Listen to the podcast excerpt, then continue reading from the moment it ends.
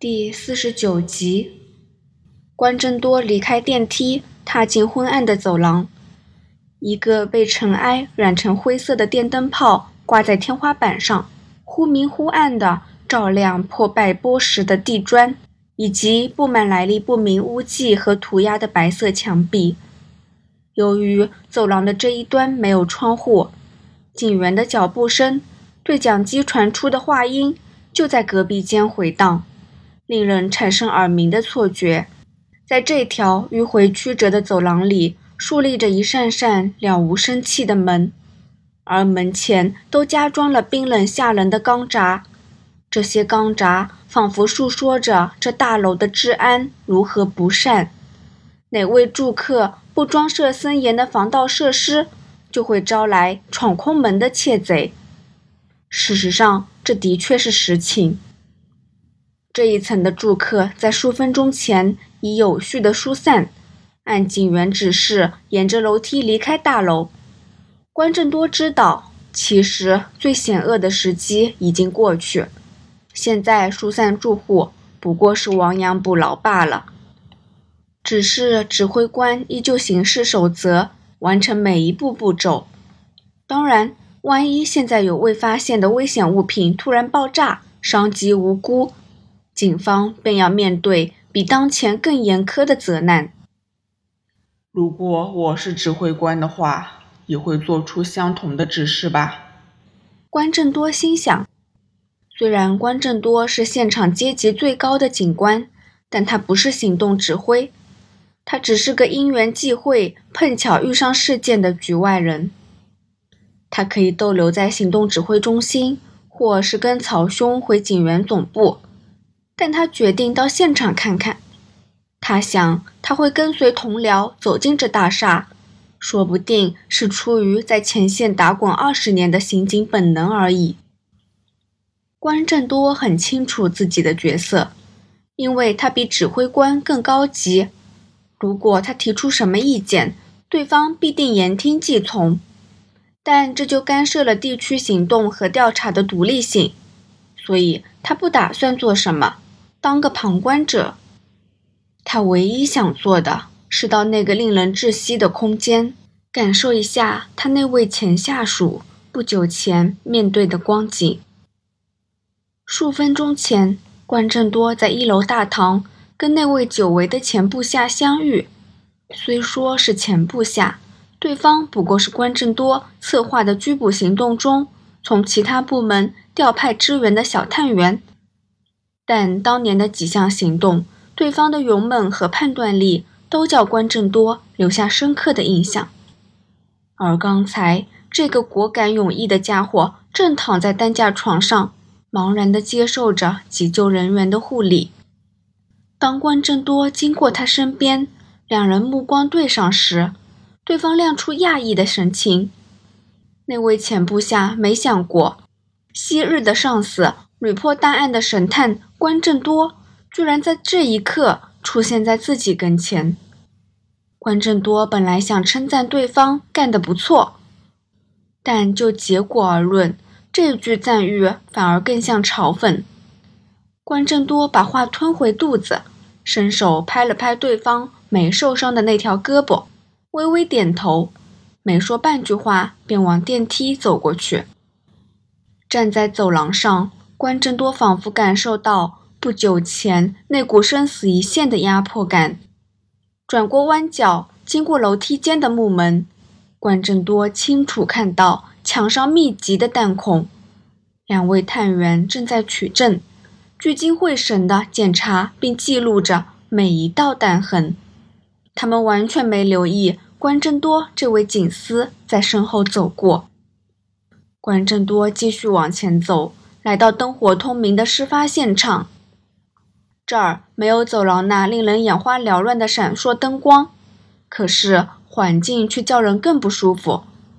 空气中充满混着硝烟气味的血腥味，地板上、墙壁上、家具上布满斑驳的血迹和弹孔。最叫人不安的是躺在地上的尸体，尸体头颅被子弹打破。脑袋被打掉一半，灰白色的脑浆混着血流满一地，惨成肮脏的异样的粉红色。血液从尸体身上流出，形成殷红色的血泊。而尸体不止一具，在这个不大的单位里，调查人员正围着一个又一个惨死的死者，无奈地记录和检查每一个细节。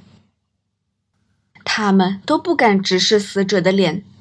没错，这些尸体的样子很难看，而探员们不是因为害怕而回避他们的仪容，他们不敢面对死者。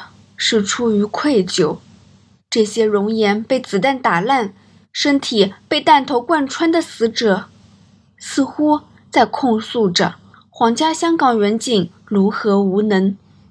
刑警们都知道，这些死者中，该死的只有一人。高，这位是新上任的刑事情报科 B 组主管关正多警司。高朗山总督察没想到。曹警司会突然到访，更没料到他会跟着著名的关正多一同前来。行动指挥官往往不想有比自己高级的警官来到指挥中心，就像领兵的将军不愿意国王或官员驾临前线。对前线人员来说，上级就是麻烦的代名词。高朗山跟关正多握手时，努力掩饰自己的想法。不过，他怀疑面前这位奸于奸貌变色的神探，其实早看穿自己。对方只是出于礼貌，保持微笑。